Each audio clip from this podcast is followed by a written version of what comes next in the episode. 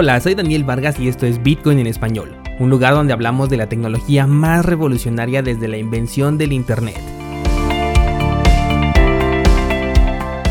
¿Crees que estoy exagerando? Ponte cómodo y déjame ser tu guía en un camino sin retorno, el camino a la descentralización. Bienvenidos a una nueva semana, hoy es lunes 21 de septiembre de 2020. Hoy nos toca abrir este espacio hacia ustedes, a los descentralizados que hacen que este esfuerzo por crear contenido valga completamente la pena. Voy a responder las preguntas que me hacen llegar a través de las diferentes redes sociales, en especial a través de Instagram y de YouTube.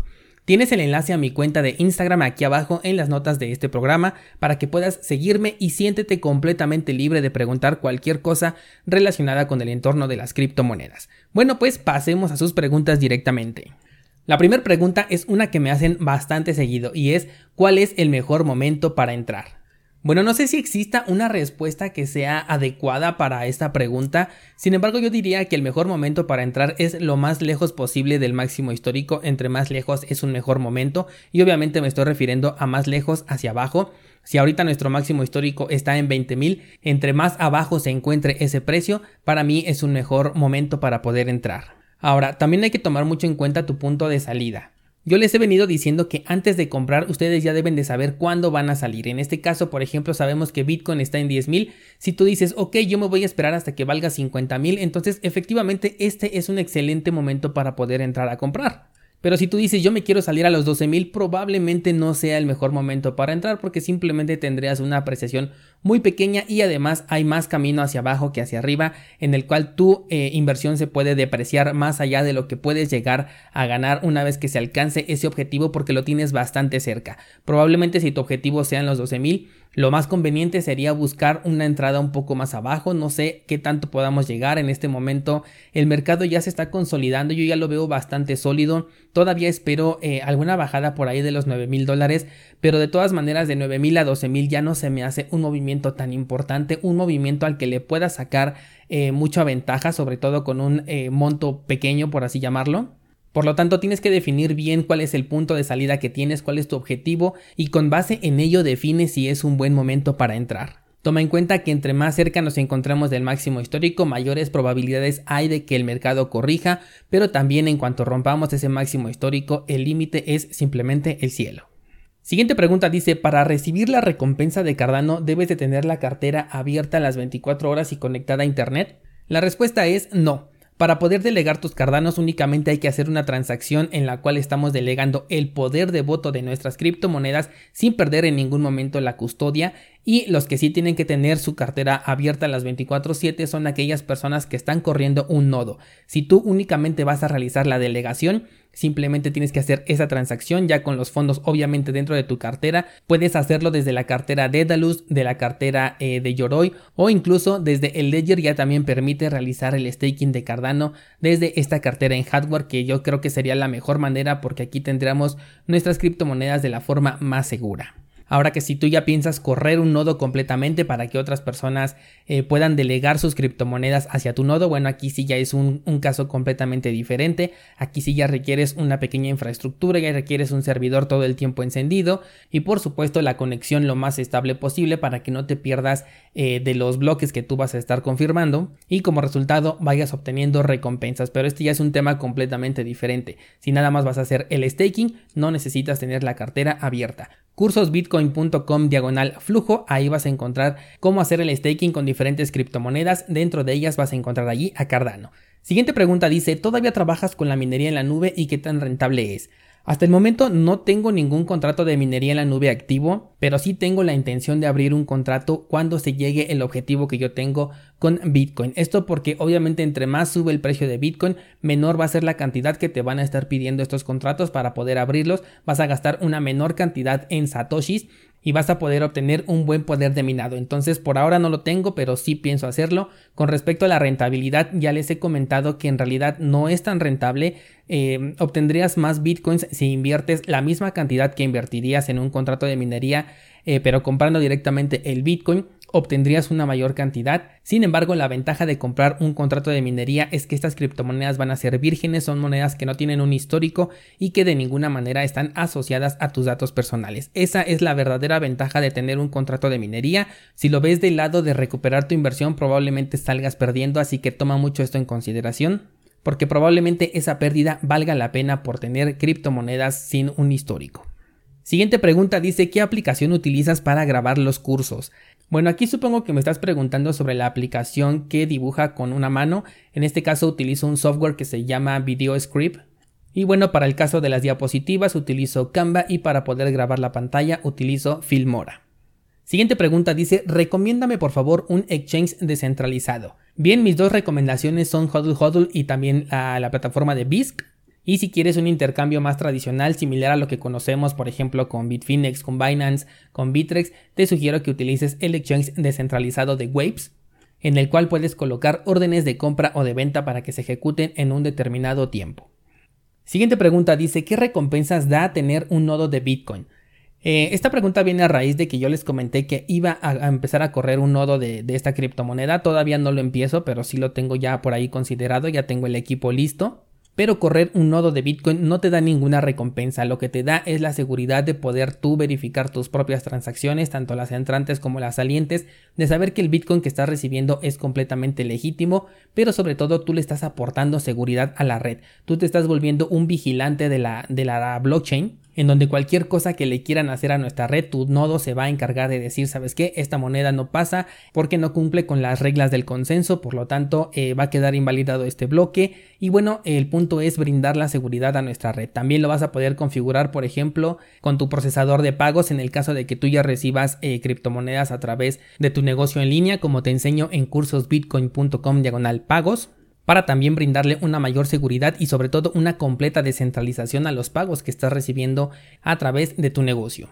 No hay que confundirnos, lo que sí nos da una recompensa son eh, los equipos de minería que también funcionan como nodos, pero estos equipos están consumiendo energía a grandes escalas con la finalidad de encontrar un bloque y publicarlo y la recompensa por esta energía que tú estás gastando, ahí sí son los bitcoins que te van a estar entregando nuevecitos recién creados. Siguiente pregunta dice, ¿qué opinas de Kimchi Finance? La verdad es que no conozco este token, pero por el nombre estoy asumiendo que se trata de un token DeFi porque ya tenemos sushi, ya tenemos hamburger, pizza, hot dog y no sé cuántas otras comidas más. Así que supongo que se trata de un token DeFi. La gran mayoría de ellos que hemos analizado aquí en este podcast no tienen ninguna utilidad, simplemente son tokens que de un día para otro se inventan y comienzan a tener muchísima atracción por parte de las personas, son estas mismas personas las que le dan un valor y cuando la euforia termine no sabemos cuál pueda ser el destino de todos estos tokens que están saliendo sin ningún sustento, sin ningún respaldo, sin ninguna justificación para existir. Repito, no conozco Kimchi Finance, pero estoy asumiendo que se trata de un token DeFi. Siguiente pregunta dice, ¿hay alguna forma de actualizar mi Trezor sin estar conectado a Internet? Eh, para poder realizar esto se tendría que realizar la descarga de la actualización, guardar en una USB en una forma ejecutable que lo pueda reconocer el dispositivo Trezor, pero en realidad desconozco si esto se puede hacer. Pero si lo que te preocupa es perder tus bitcoins, yo sugiero que no le prestes tanta importancia. Después de todo, la actualización solamente la vas a realizar a través de la página oficial, en este caso trezor.io y en cuanto conectes tu dispositivo automáticamente te va a, informar cuando existe una nueva actualización. Lo único que tienes que hacer es darle en actualizar. Lo que sí puede pasar es que exista algún error y que el dispositivo quede no inservible, pero que tengas que formatearlo para poder volver a utilizarlo. Entonces, lo más importante cuando vas a formatear, perdón, cuando vas a actualizar eh, tu dispositivo es que eh, estés completamente seguro de que las llaves privadas están en tu poder o al menos las semillas que te dan acceso a las llaves privadas. Cuando creas tu cartera te da una opción para que escribas esas eh, semillas y verifiques que efectivamente tienes el acceso a tus criptomonedas. Entonces si ya hiciste estos pasos tú despreocúpate porque para que te pudieran robar tus criptomonedas tú tendrías que actualizar a través de un correo electrónico que te llegara o de un mensaje que te llegue a través de una red social en fin, de algún lado que no sea la, página oficial de Trezor en este caso, o de Ledger o de KeepKey, solo asegúrate que sea la plataforma oficial y de tener eh, perfectamente resguardadas las semillas que te dan acceso a tus claves privadas y por ende a tus eh, fondos. La siguiente pregunta dice, ¿qué tipo de celular recomiendas para utilizar aplicaciones descentralizadas? Em, aquí la verdad es que no hay mucha diferencia, aunque probablemente eh, Apple sea un poco más complicado, cualquier iPhone, sobre todo ahora con las restricciones que están poniendo hacia los desarrolladores. Por ejemplo, Coinbase ya ves que apenas tuvo un problema porque no le dejan poner ciertos servicios dentro de su aplicación móvil. Pero en cuanto a especificaciones técnicas, realmente no se requiere mucho. Obviamente, el mejorcito que puedas comprar te va a dar una mejor experiencia, no solo en cuestiones de criptomonedas, sino en el uso general en que tú le vas a dar.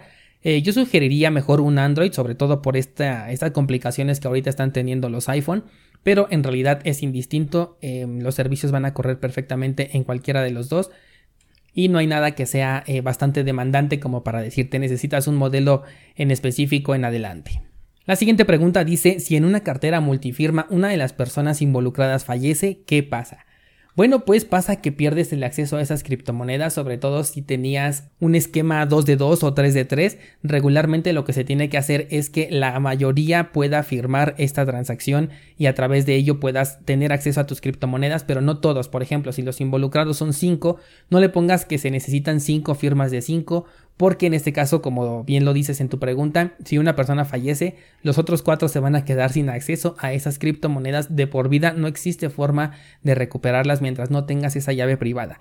Entonces, si son cinco personas, sugiero que únicamente se necesite la firma de solamente tres personas. De esta forma podemos mitigar cualquier riesgo eh, de que no esté bajo nuestro control y mantenemos la seguridad de nuestras criptomonedas. La siguiente pregunta dice ¿a cuánto crees que llegue el precio de Cardano con su red operando al nivel actual de Ethereum? Esta es una pregunta completamente difícil, de hecho imposible de responder. Eh, cualquier dato que yo te dé simplemente me lo estaría inventando. Lo que eh, sí puedo estar prácticamente seguro es de que sería un precio superior al máximo histórico que ha registrado esta criptomoneda de Cardano. Siguiente pregunta dice, ¿qué piensas de la DeFi de Tron y de su token Sun?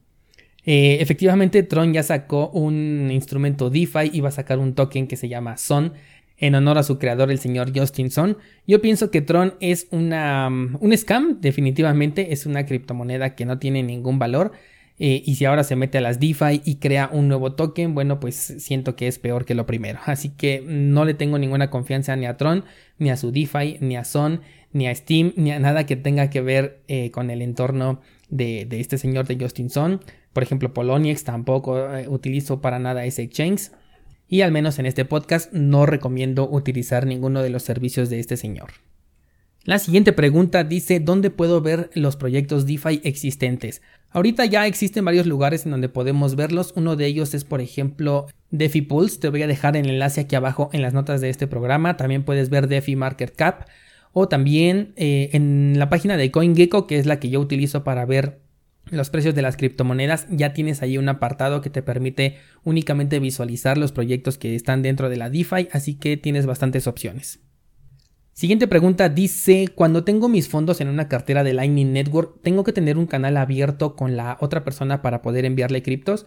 No, eh, Lightning Network se va, a conectar a través de los canales ya existentes. Hay personas que así como deciden correr un nodo, también deciden correr un nodo de Lightning Network. Deciden crear canales y unirlos con otras personas. Y lo que sucede cuando tú realizas una transacción es que eh, va a buscar los canales que se encuentren conectados para llegar a la dirección a la que tú quieres enviar las diferentes criptomonedas digamos que es como una estructura de la red celular que tenemos en nuestros dispositivos móviles en donde nosotros no montamos esa red de telefonía, simplemente eh, nuestro dispositivo se conecta a esa red que puede ser de cualquier operador telefónico y nuestro teléfono automáticamente detecta esa señal para poder distribuirse. Es algo muy similar a lo que sucede con Lightning Network. Va a buscar los canales que ya se encuentren conectados y a través de ellos tú vas a poder realizar tus transacciones. En algunas ocasiones, por ejemplo, si tú utilizas una eh, cartera de Lightning Network que no sea completamente descentralizada, en este caso, pues el servicio que te están ofreciendo ya tiene un canal abierto, entonces desde ahí se te permite eh, sacar esa, esa transacción y del mismo modo se va a conectar por los canales existentes hasta llegar a la dirección destino que tú estás marcando. La siguiente pregunta dice, ¿cuándo haces un tutorial de cómo delegar tus ADA en un pool? Pues ya lo tengo, nuevamente cursosbitcoin.com diagonal flujo, ahí vas a encontrar cómo hacer staking con ciertas diferentes criptomonedas, una de ellas es Cardano. Y en la última clase te enseñé cómo delegar tus ADA en un pool. La siguiente pregunta dice, cuando la bolsa cae, Bitcoin también lo hace. Eso significa que no es una reserva de valor.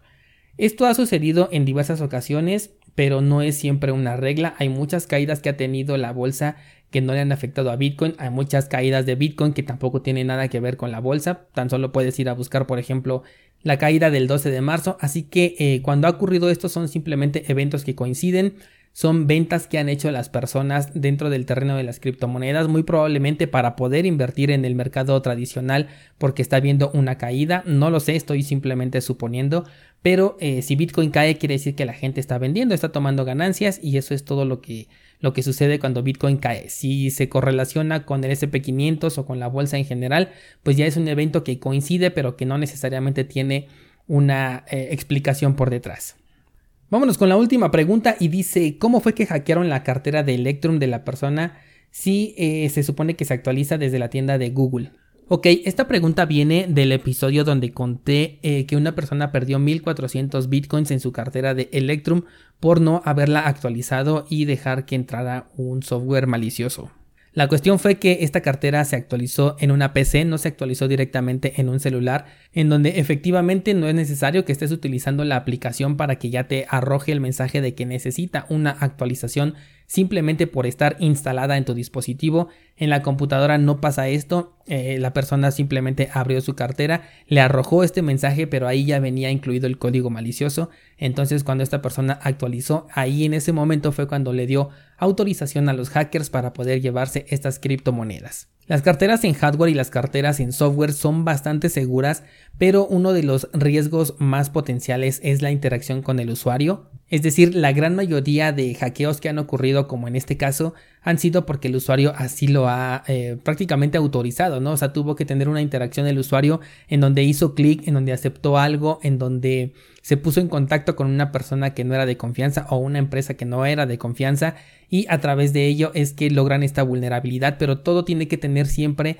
digamos, la autorización del usuario. Un pequeño consejo que te puedo dar es que eh, las carteras en software que tengas instaladas en tu computadora, una vez que las dejes de utilizar, las desinstales por completo de tu computadora para que de esta manera la siguiente vez que lo tengas que utilizar, cuando quieras sacar de allí fondos, eh, tengas que acudir forzosamente a la página oficial, descargar de allí el programa nuevamente y de esta manera te vas a asegurar de que siempre vas a tener una cartera actualizada y descargada desde la fuente oficial. Y si quieres saber más al respecto sobre las carteras cripto, tengo un curso específico para este tema, cursosbitcoin.com diagonal cartera, ahí te enseño todo lo relacionado con estas carteras, cuál es el tiempo estimado que debes de guardar allí tus criptomonedas, cuáles son los montos, eh, para qué debes utilizar cada una de las carteras, cómo utilizar los exchanges como una cartera, etcétera.